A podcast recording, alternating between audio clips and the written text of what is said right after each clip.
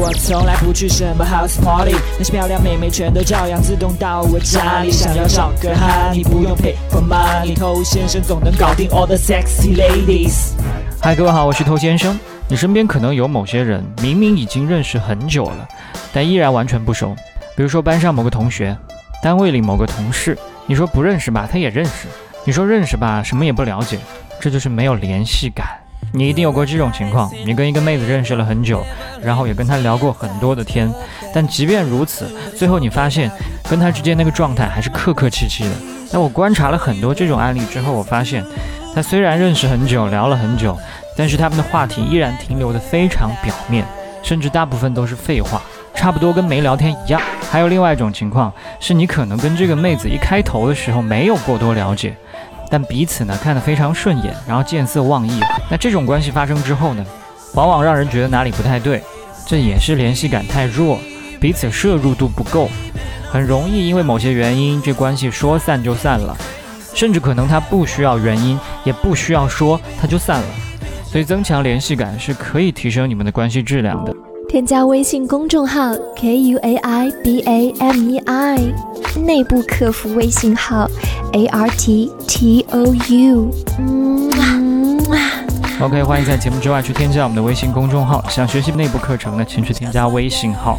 今天要讲的其实非常好理解，我们从两个方面来讲它的联系感，一个是说的方面，一个是做的方面。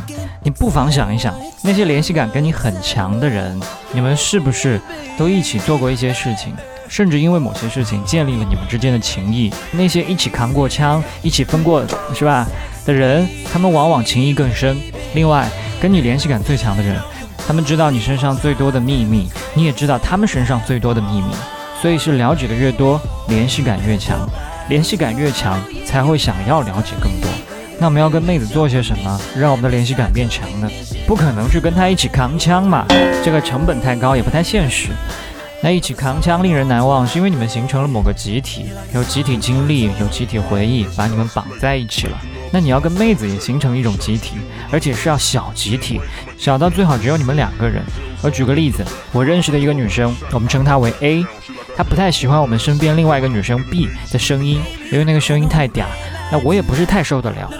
那 A 女生当然跟我吐槽过。那么每当有 B 在场的情况下，B 女生只要一开口，我跟 A 女生之间就会很默契的相视一笑，就好像在说：“哎，你看他又来了。”说到这，应该理解到这种感觉了吧？在那一刻，我们两个就是一个小集体。那在之后的一次集体活动当中，我跟 A 女生坐得很近。那恰好那天 B 女生也在，而且那天她兴致盎然的说了很多话。A 女生就越发受不了，每次受不了就用手掐身边的我，就这么掐来掐去，窃窃私语。那我们在做一个只有我们两个人的小集体才懂的事情，而其他人没有参与进来，只是在观望猜测，一下子就变得更加暧昧了。所以有这种机会不要去错过，尽量的跟女生创建你们之间的小集体，比如说在你们之间开某个其他人的小玩笑，当然要注意分寸，一起尝试某些小冒险。说一些只有你们听得懂的风格的语言暗号，那如此一来的话呢，你跟他之间就会有那么一点不一样。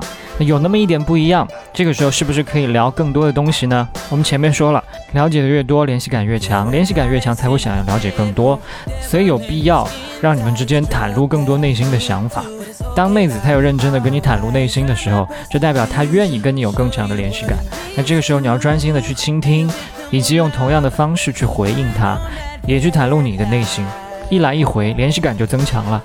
那当然，你也可以你先来抛砖引玉，但切记不要上来就掏心掏肺，要讲究一个循序渐进，要学会看反应，调整剂量。